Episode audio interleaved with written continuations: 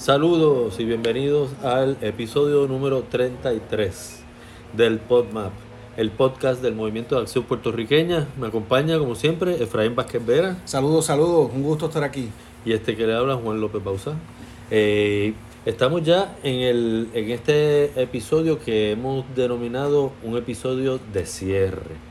De cierre más bien de una temporada, porque no es el fin de este, de este podcast sino que estamos dándole conclusión a este primer a esta primera temporada de pues de este de este podcast que hemos, hemos desarrollado aquí el MAP con el propósito principal de eh, educar y ofrecerle a nuestros escuchas y a, y a todo básicamente al público de Puerto Rico eh, una visión más clara de nuestros propósitos como, como movimiento eh, político y nuestra visión de futuro para Puerto Rico, que es básicamente lo más importante que hemos tocado aquí en este PodMap, en este podcast del MAP.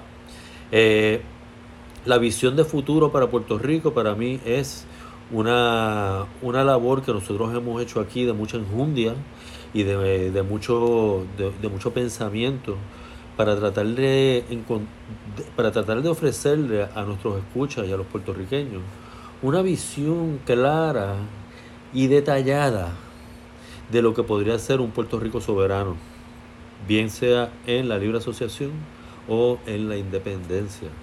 Eh, y pues esa misión yo creo que la hemos logrado, este, sí, Sí, sí, como tú bien has dicho, este episodio 33, hay que recordar que nosotros comenzamos con el PodMap en marzo de este año. Eh, básicamente el cierre de una etapa. Eh, una etapa donde el objetivo principal de hacer el, el PodMap era pues educar y transmitir de una forma coloquial, eh, resumida, clara, eh, una visión de futuro del país en soberanía. También mencionaste que no significa que, no va a haber más eh, episodios en un futuro, pero sí va a depender de los acontecimientos que se estén dando en Puerto Rico. Eh, es importante recalcar que este, este PodMap no, no fue pensado nunca como un, un podcast permanente para hacer un comentario permanente sobre la realidad de Puerto Rico. La vida cotidiana. La vida cotidiana. Para eso hay montones de podcasts y algunos de ellos son buenísimos. Exactamente. ¿no? Que, hacen ese trabajo muy bien.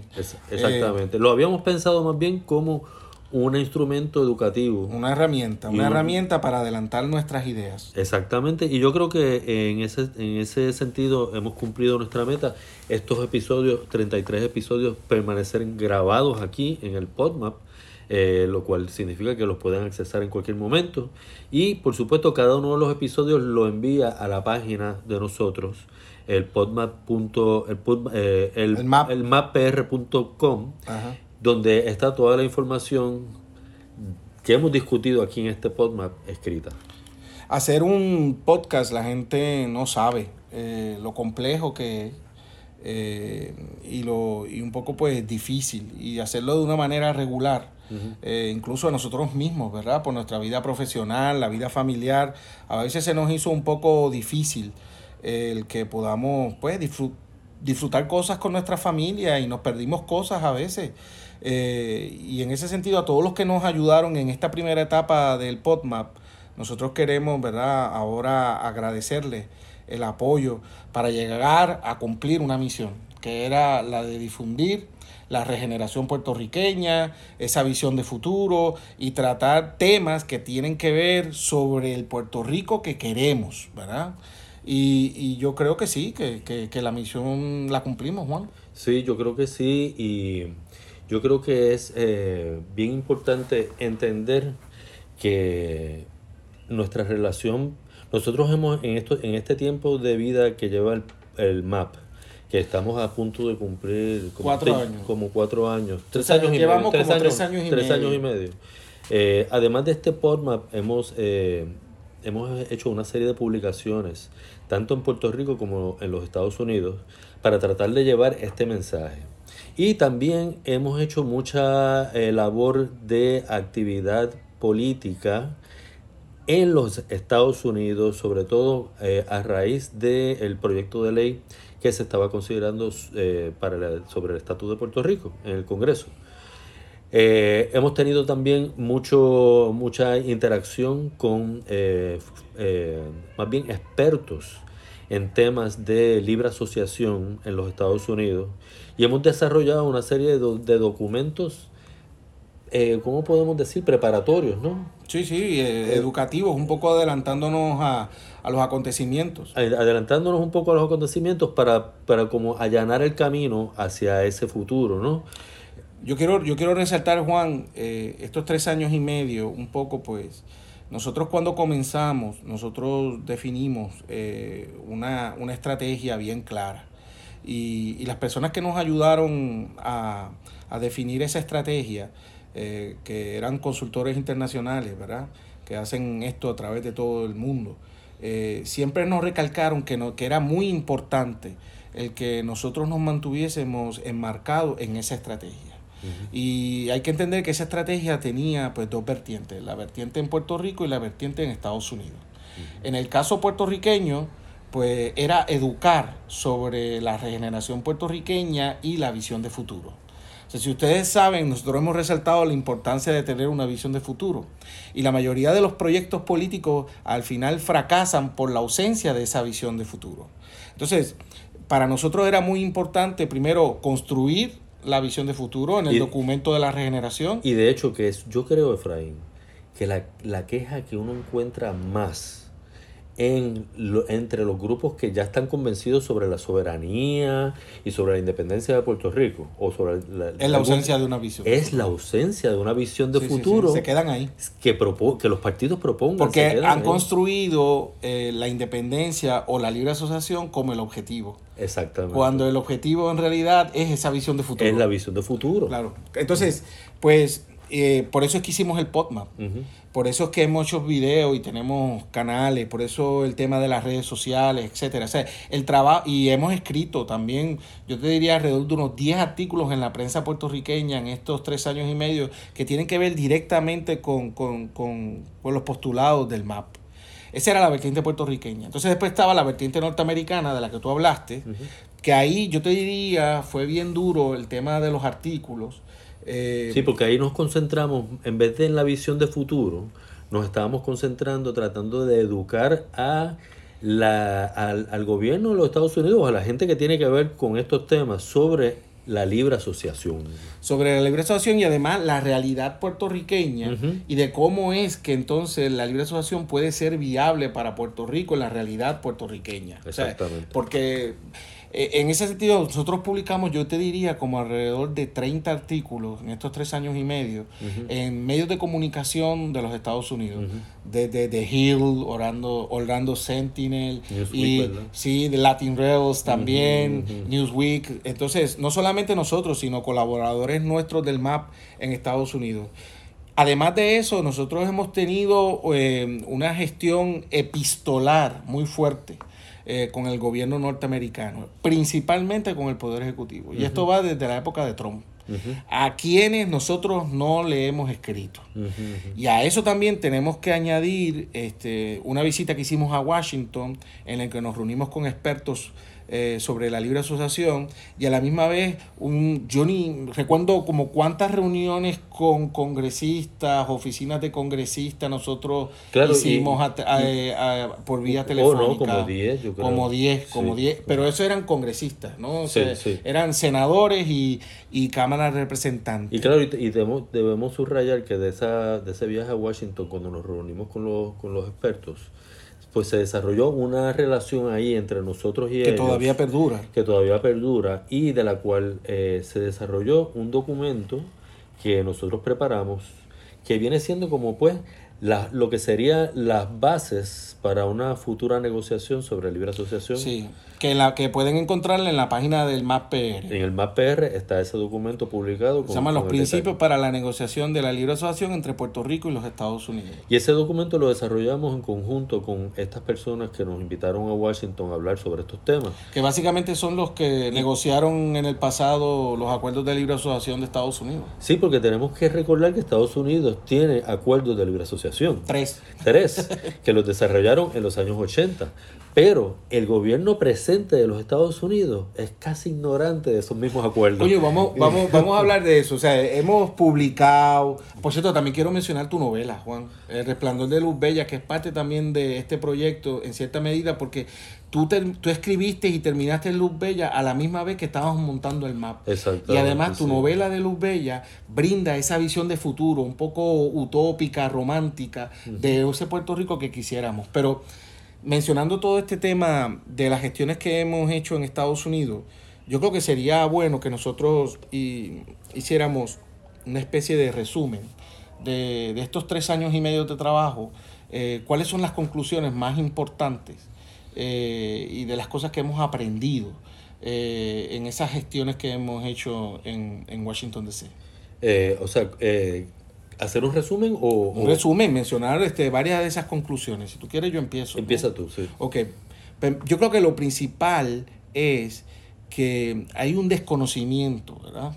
Eh, craso en el Congreso norteamericano de lo que es la libre asociación. Sí, esa, esa sin duda es uno de los de las sorpresas más grandes que Sí. hemos tenido porque nosotros Como tú mencionaste, Estados Unidos tiene, tiene tres, tres, acuerdos. tiene tres acuerdos de eso y son, y son efectivos. Claro, hay una sección, también nos enteramos que hay una sección del gobierno interno del Departamento del Interior de los Estados Unidos que sí conocen esto a la y el perfección. Departamento de Estado. Y el Departamento de Eh, Estado. Es que por eso es que el Congreso no conoce de los acuerdos de libre asociación, porque una vez ellos aprobaron los acuerdos de libre, libre asociación, ellos básicamente se, Se- se lavaron se las manos. desatendieron de, de- de ese tema. Claro. Y eso lo gestiona el Departamento del Interior y el Departamento de Estado de Estados Unidos. que es el Poder Ejecutivo. El Poder Ejecutivo. El Poder Ejecutivo. Y por eso es que nosotros le hemos dado bien duro a este tema del Poder Ejecutivo, porque son, hay en el Poder Ejecutivo donde la gente conoce lo que es la libre asociación y son los que, al fin y al cabo, los que van a decidir si la libre asociación puede ser presentada para Puerto Rico y son los que la van a negociar. Y esto es bien importante. Es el Congreso. Sí, esto es bien importante porque ahora mismo, en estos días, hemos tenido la prueba más grande de que no es en el Congreso donde se va a poder resolver este asunto del estatus de Puerto Rico. Hemos visto como ya el proyecto famoso de estatus ni siquiera llegó a, a votación, ni siquiera llegó Sí, al piso. Sí, sí, sí. sí. Así que eso nunca, el Congreso no es Esto es importante el porque... poder político de Estados Unidos encargado de solucionar este problema. Sí, al final y al cabo, ellos son los que sí tienen la última palabra porque tienen que aprobar. Claro. Y también el Congreso participa como un miembro de apoyo, ¿verdad? En las negociaciones de libre asociación. Claro. Pero el Congreso no tiene nada que ver con tomar la decisión Y la iniciativa. de decir, vamos a ver, vamos a darle la libre asociación a Puerto Rico y vamos a negociarla. Eso es el poder ejecutivo. Exactamente. O sea, yo creo que, yo creo que esto Es bien es importante porque en Puerto Rico la gente que apoya la soberanía, tanto independentista libre asociación, concentran sus energías, sus pocos recursos eh, en el Congreso norteamericano. Y no es en el Congreso, es en el Poder Ejecutivo, donde se hace esas gestiones para la libre asociación o para la independencia. claro, claro. No es así para la estadidad. Ahí sí, en la estadidad es, el Congreso. Es el Congreso mismo. Es el Congreso mismo. Que por cierto, la estadidad es el gran obstáculo Claro. para avanzar en el proceso de descolonización. Claro, ¿eh? claro, Eso es otro de los descubrimientos que hemos hecho, ¿no? Claro, y, se ha- y que, se ha, que se ha hecho en estos días, ¿no? Que, se, que ha quedado Eh, plasmado, evidente, plasmado. Yo escucho a veces, a- a- en estos días, escucho a, O sea, la quimera de la estadidad es el mayor impedimento para descolonizar a Puerto Rico. yo escucho a los estadistas decir que hay que defender la estadidad. Pero es que no está disponible. Tú Sí, no puedes tú no puedes defender algo que tú ni siquiera tienes ni Sí, está para ti. sí, sí, Pero, sí. pero, pero en fin, es importante también eh, recordar eh, en este tema de cómo es, cómo es que el Ejecutivo se relacionaría con nosotros y el Congreso, que eh, en la mayor parte de los acuerdos y de los tratados que, el, que desarrolla Estados Unidos con otros países del mundo se desarrollan en el Poder Ejecutivo. Sí. Y después es el Congreso el que entra Ah, a aprobar. Pero el Congreso no está allí tratando de negociar los acuerdos No. con, con Irán, con Ellos- aquel, ellos con siempre el están enterados. Ellos están enterados. Enterados, se le da la información Claro. para que vayan un poco, ¿verdad? Este, Claro, claro. Y tenemos que entender que dentro de la mentalidad de los Estados Unidos y de su gobierno, a nosotros los puertorriqueños, aunque tengamos la ciudadanía norteamericana, se nos considera un país extranjero. Sí, sí. Y que la negociación va a ser de ese tipo, no va a ser en el Congreso como sería la estabilidad. Un, un- otro asunto bien curioso es eh, que hemos aprendido en este proceso, espe- específicamente en nuestro contacto directamente con el Congreso norteamericano, es el desprestigio que tienen los políticos puertorriqueños en los Estados Unidos. Eso O es. sea, eh, eh, o sea, es una cosa de- demasiado de impresionante, eh, lo que nos lleva a la conclusión de que en Estados, en Estados Unidos existe la idea de que no hay un interlocutor para negociar la descolonización de Puerto Rico. O sea, en Estados Unidos creen que en Puerto Rico no hay con quién hablar y, digamos, trabajar en conjunto para descolonizar el país. No le tienen confianza a nadie en el PNP, no le tienen confianza a nadie en el PNP, en el PPD. en el PPD y en el, y el PIB, ¿verdad? Porque como no quieren ver la independencia en Estados Unidos, pues también. Y, y esto es bien importante, incluso muchas anécdotas que nos ocurrieron fue que, que varias veces que nos reunimos nos decían, a nosotros no nos gusta reunirnos con ustedes porque, primero que ustedes tienen una visión de futuro, ¿verdad? Eh, tienen respuesta para todo, pero a la vez que una vez termina la reunión, esta reunión no sale publicada en las redes sociales. Sí, sí, sí. No, no, no. O sea, y además ustedes no se toman fotos, ustedes no ponen aquí reunido con no sé quién, etcétera, etcétera. Y, y algunos de ellos incluso nos, con- no- nos confesaron de que se reunían con políticos puertorriqueños por el mero hecho de que hay puertorriqueños en sus distritos, ¿verdad? En sus estados, eh, que votan en las elecciones. Pero, Y- pero fíjate, pero también descubrimos que ese, ese afán de, de garantizar la legitimidad de los interlocutores que tiene Estados Unidos siempre está amarrado a votos y a elecciones. Y vemos que no hay como que un espacio para la sociedad civil entrar y participar en esta discusión. Eso es bien importante, porque una de las cosas que siempre nos encontrábamos era, ¿y ustedes de qué partido son? ¿Y ustedes cuántos votos sacaron? ¿Y ustedes van para las elecciones? Este, es como si de momento en Estados Unidos mucha gente piensa que con quien único pueden hablar el tema de descolonización Son políticos electos en Puerto Rico. Que ustedes saben que la Y mayoría... a la misma vez los desprecian. Sí, y a los desprecia. Por eso es que no hay interlocutor Por y por eso eso es que no, no se avanza, No se en- avanza en, ninguno nada, de no estos... Y, y yo creo que es importante lo que hicimos en este, en este trabajo de estos, de estos años lo que, lo- y que seguiremos haciendo, porque es también abrirle el espacio a la sociedad, A la sociedad civil, civil. para Sí. eh, que entre a participar directamente en unas negociaciones de futuro para Puerto Rico. Sí, yo creo que eso ha sido una gran aportación que hemos hecho y es abrir ese espacio de la sociedad civil. Mira, en la sociedad civil tú encuentras gente seria, gente honorable, gente que sabe, profesional, este y, Y- que, y y- que no se deja llevar por la politiquería diaria. Y ahí volvemos al tema de que nosotros somos un movimiento político. No somos un partido. Claro. Y ni queremos serlo. Ni Mucha gente nos dice, pero ¿cuándo ustedes se van a tirar a- al ruedo político? No nos interesa. Sí, sí. Ese no, nosotros somos la sociedad civil organizada. Claro. Bajo, bajo un, un estandarte y, y bajo unas ideas que, modestia aparte, son ideas que pueden ser eh, ampliadas y, y- y retrabajadas, pero son ideas importantes que le pueden servir a todos los partidos, a todos los movimientos que aspiren a la soberanía. Otra cosa que yo quisiera poner como una conclusión de estos años de trabajo, que fue evidente con las últimas gestiones que se hicieron en el Congreso norteamericano, del proyecto de Nida Velázquez y la comisionada residente, eh, es que es indudable que ha existido, existe y va a existir un tranque en el Congreso para avanzar en la descolonización del país. Exactamente. Fíjate, hemos dicho que el Congreso no es el lugar para lograr la libre asociación mm, y, o la independencia.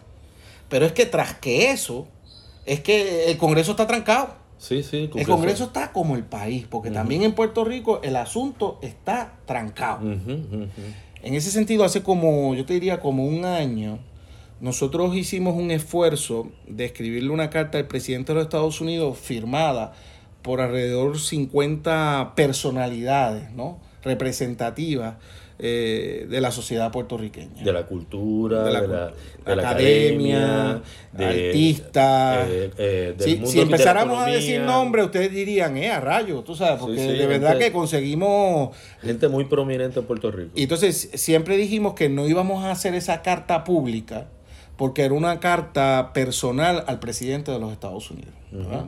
Y en esa carta lo que nosotros pedíamos era el que eh, desde la Casa Blanca se hiciera una comisión especial para definir las fórmulas de estatus. Que era tomando la idea del, del proyecto. Del, proyecto, Sí, inicial. Eh, y, obviamente pues eso no ha ocurrido. No quiere decir que no pueda ocurrir en el futuro, pero eso no ha ocurrido. y, y, esa carta se envió, eh, pero claro, no se hizo pública.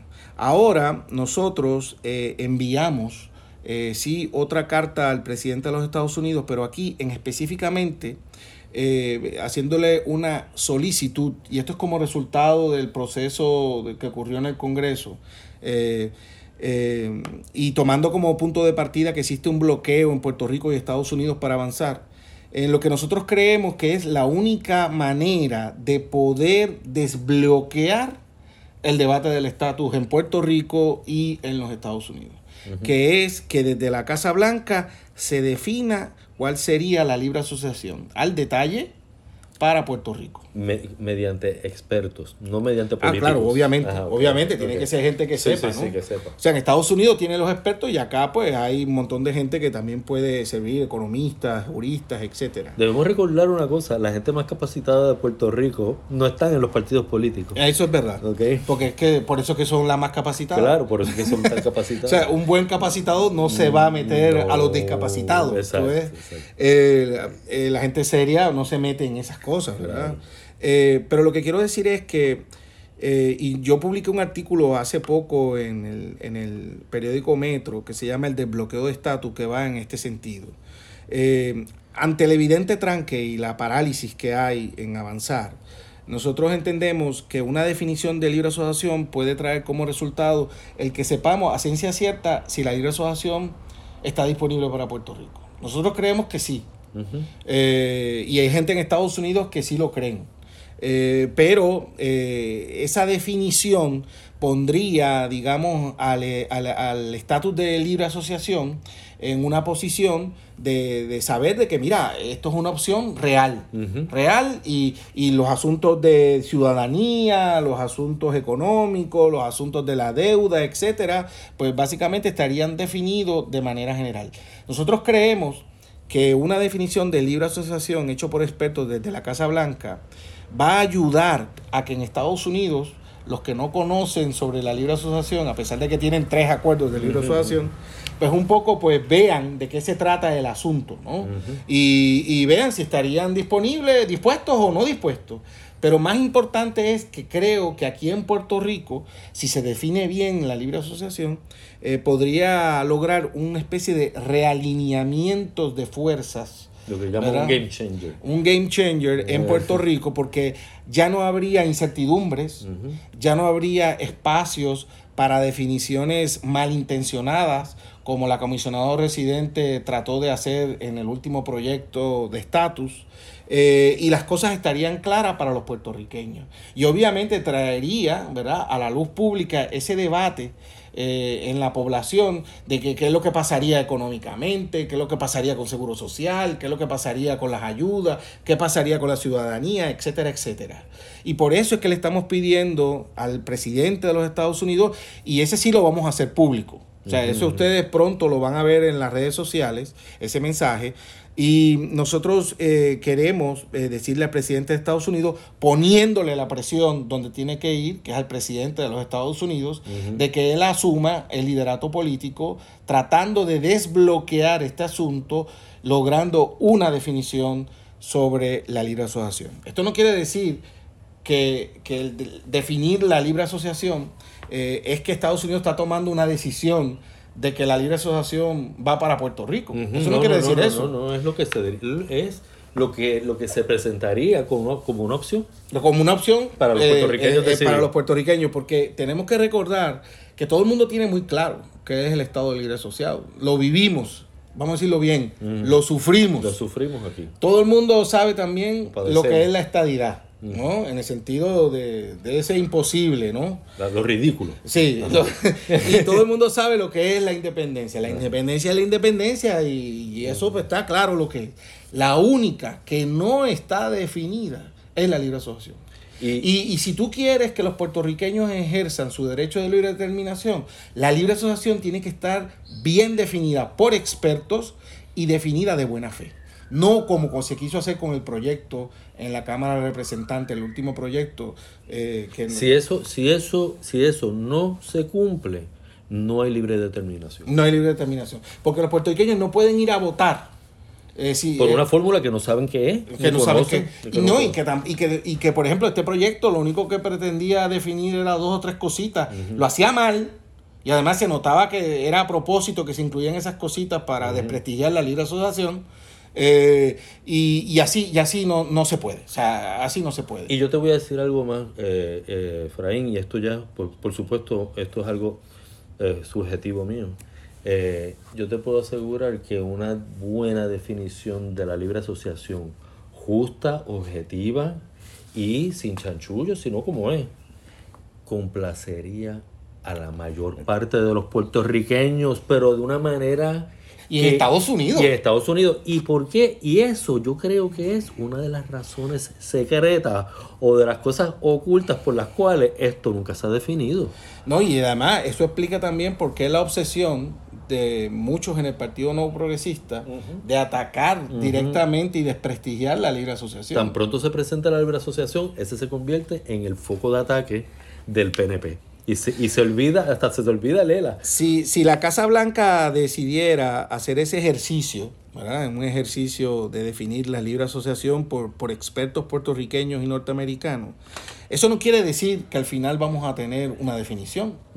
Porque lo que puede, también puede ocurrir que cuando vayamos allá a negociar, eh, y se paren los norteamericanos al frente y digan, pues mira, la libre asociación es sin cero ayuda, cero ciudadanía norteamericana o algo así, y como hemos dicho en otras veces, en ese momento que ellos lo planteen de esa manera, ¿qué hacemos? Nos paramos y nos vamos. Y nos vamos al Museo del Holocausto, ¿tú entiendes? Y a ver los museos en Washington. Tú sabes, lo que quiero decir es que si se define la fórmula de libre asociación, no quiere decir que esa va a ser la fórmula que va a venir a Puerto Rico, porque quizás de esa definición a la gente no le gusta.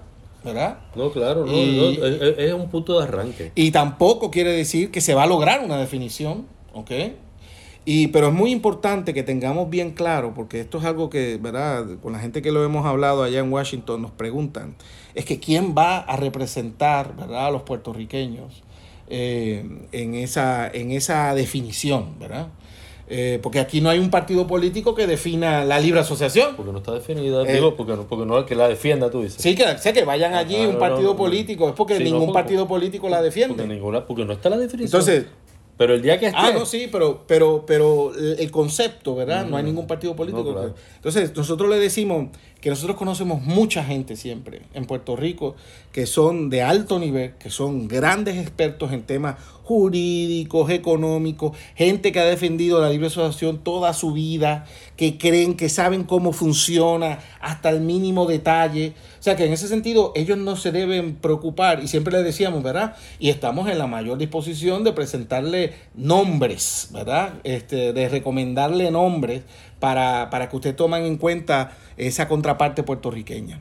Pero muy importante, siempre le recalcamos que, que no deben ser políticos. No, claro, claro. No deben ser políticos porque entonces vienen con otras agendas. También le hemos recalcado que tienen que ser gente eh, honesta y seria.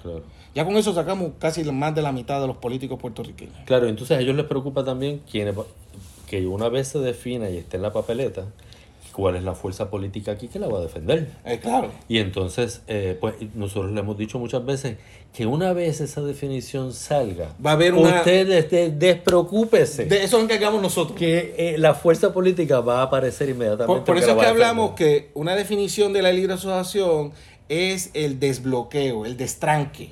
O sea, obviamente no es la solución, eh, pero sí nos va a ayudar a nosotros o nos daría un empuje, ¿verdad? En esa promoción, porque ya habría certezas. Claro. Entonces, nadie, no habría espacio para que alguien dijera por ahí, mira, la libre asociación es independencia, mira, la libre asociación se pierde la ciudadanía norteamericana, mira, con la libre asociación ya no va a haber becas PEL, Todo- tipo de propaganda que Sí, sí, sueltan acá.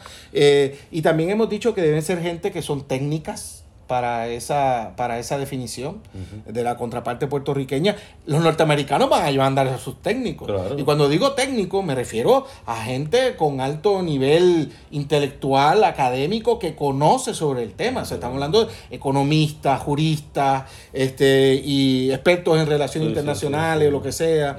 Eh, No van, no van a ser congresistas o representantes. De, de la parte norteamericana no, va a ser así. No, igualmente de la parte puertorriqueña no debe no ser puede así. ser así tampoco. Y otro elemento muy importante también, que a esto les encanta a ellos escucharlo, es que tienen que ser puertorriqueños, ¿verdad? Este, de la sociedad civil, eh, que se representen en cierta medida a ellos mismos y a la libre asociación, eh, técnicos, honorables, no políticos, pero tiene que ser gente que reconozca y conozca los intereses norteamericanos en Puerto Rico. O sea, Sí, nosotros no podemos mandar allí a negociar la libre asociación, como diríamos por la calle, un come fuego, ¿no? En el sentido de que tú imagínate llegar allí a negociar la libre asociación con los norteamericanos y el primer punto en la agenda, ¿cuál sería? Las reparaciones por un más de un siglo de coloniaje. Claro. O sea, ese, ese no es el mood, ¿verdad? Que debemos llevar este, para lograr una buena definición que beneficie a quién? A los norteamericanos y a los puertorriqueños. ¿verdad? Exactamente. Eh, Sí, y- porque aquí eso, uno de los escollos más grandes para solucionar este tema del estatus es que las fuerzas políticas en Puerto Rico sencillamente no toman en consideración los intereses norteamericanos. Y entonces, pues, bueno, son los intereses politiqueros de ellos. claro, en realidad. pero no los intereses genuinos de ese país. Y entonces ahí nos encontramos Dame con, un con ejemplo un de, baile. de esos intereses norteamericanos en Puerto Rico. Bueno, por ejemplo, los mismos intereses militares Sí, la seguridad de nacional. la seguridad nacional de los Estados Sí, Unidos. eso ellos- es un interés. ellos- eso, hay, eso hay que admitirlo. Eso es un interés que es insuperable para nosotros. Sí, eso hay que aceptarlo. Inclusive, por ejemplo, hay países soberanos como la República Dominicana al lado nuestro que tampoco puede- pueden irse en contra de esos intereses de seguridad nacional de los Estados Y Unidos. son soberanos. Y son soberanos. Sí. Es decir, que hay ciertas cosas que nosotros tenemos que sencillamente entender eh, la posición en que nos encontramos y la posición de lo que es una república asociada. Yo creo- Y lo que se negocia en una república asociada y cuáles son los elementos que, que, se, que, se, que se intercambian. ¿no? Yo creo que podemos resumir lo que hemos estado viniendo diciendo en lo siguiente. La descolonización de Puerto Rico es urgente. Porque es garantizada que la degradación de Puerto Rico De en los próximos años. sí. Eh, No solamente economía, a nivel social, a nivel moral, a nivel político. La no, en Puerto Rico se habla de la quiebra, haciendo referencia solamente a la quiebra económica y financiera. No, pero es que esta quiebra es una quiebra política. Claro, claro. Cuando vemos toda esa corrupción Claro, y cuando vemos a, a esos maravillosos políticos que tenemos en Puerto Rico, es una quiebra moral, ¿verdad? Y es una quiebra social.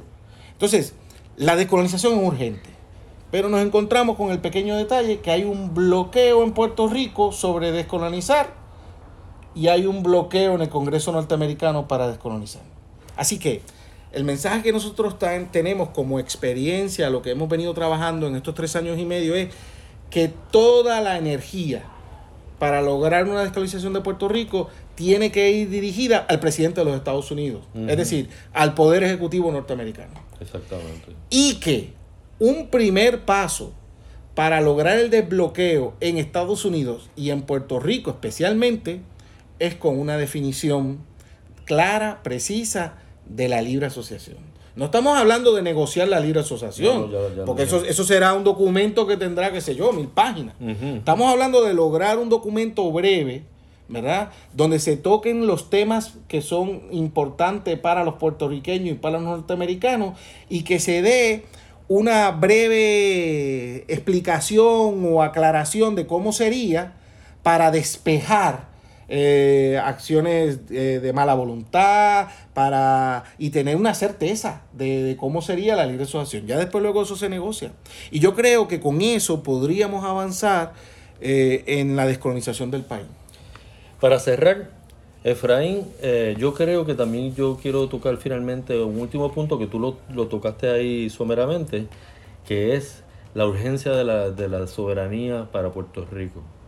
Y ya, ya lo hemos discutido en este podcast, en este podcast hasta la saciedad, que es la urgencia de crear una, una economía productiva y de salir del el hoyo económico en que nosotros nos encontramos. Sin la soberanía. Y una, democracia verdadera. Y una democracia verdadera, que esas dos cosas van de la mano. Pero ante la situación también, que yo se lo comentaba a Efraín, ante la situación que se impone también a nivel global, y que estamos viendo que se están creando eh, pues distintos centros de poder en el mundo para aparentemente pues la hegemonía total de los Estados Unidos está pues, eh, pues llegando a su fin y va a haber un mundo multipolar próximamente al frente nuestro en el cual nosotros tenemos que desarrollar relaciones internacionales urgentemente para poder desarrollar una economía verdaderamente competitiva en un mundo que va a ser distinto al que tenemos ahora. Y por eso la soberanía es crucial para nosotros poder integrarnos a ese mundo. No, no, no hay salida para nosotros económica si no podemos integrarnos al mundo. Si no logramos la descolonización y la soberanía, tenemos la certeza de la que, que la situación de Puerto Rico irá empeorando cada vez más y que podría llevarnos a tener un país que mirando hacia el futuro no sea viable. Así de sencillo y así de fácil. Por eso es, esto es urgente. Y lo único que creemos que ahora, ante los bloqueos que existen en Estados Unidos y Puerto Rico, lo único que podría desbloquear sería una definición desde el Poder Ejecutivo sobre lo que podría ser la libre asociación para Puerto Rico. Totalmente de acuerdo. Bueno, pues yo creo que con esto ponemos fin a, esta e- etapa. A esta etapa del PodMap. Esto no es una despedida porque vamos a volver. cuando nos vuelvan a escuchar en el PodMap es porque está pasando algo interesante. Claro, relacionado con estos temas. Claro, no, no el tema cotidiano, ¿verdad? Que eso ya hay otra gente que lo cubre y lo hace muy bien. Coño, Juan, muchas gracias, de verdad. Igualmente, fue tremenda experiencia y seguirá siendo una buena experiencia porque seguiremos aquí. Eh, esperemos verlos pronto. Y que sigan pendientes de las redes sociales. Sigan pendientes de las redes sociales, el mapr.com. Vean todos esos episodios que no han escuchado. Los episodios nuestros son cortos, ¿verdad? no, no son tan engorrosos. Y pues nada, los vemos próximamente. Hasta luego. Chao.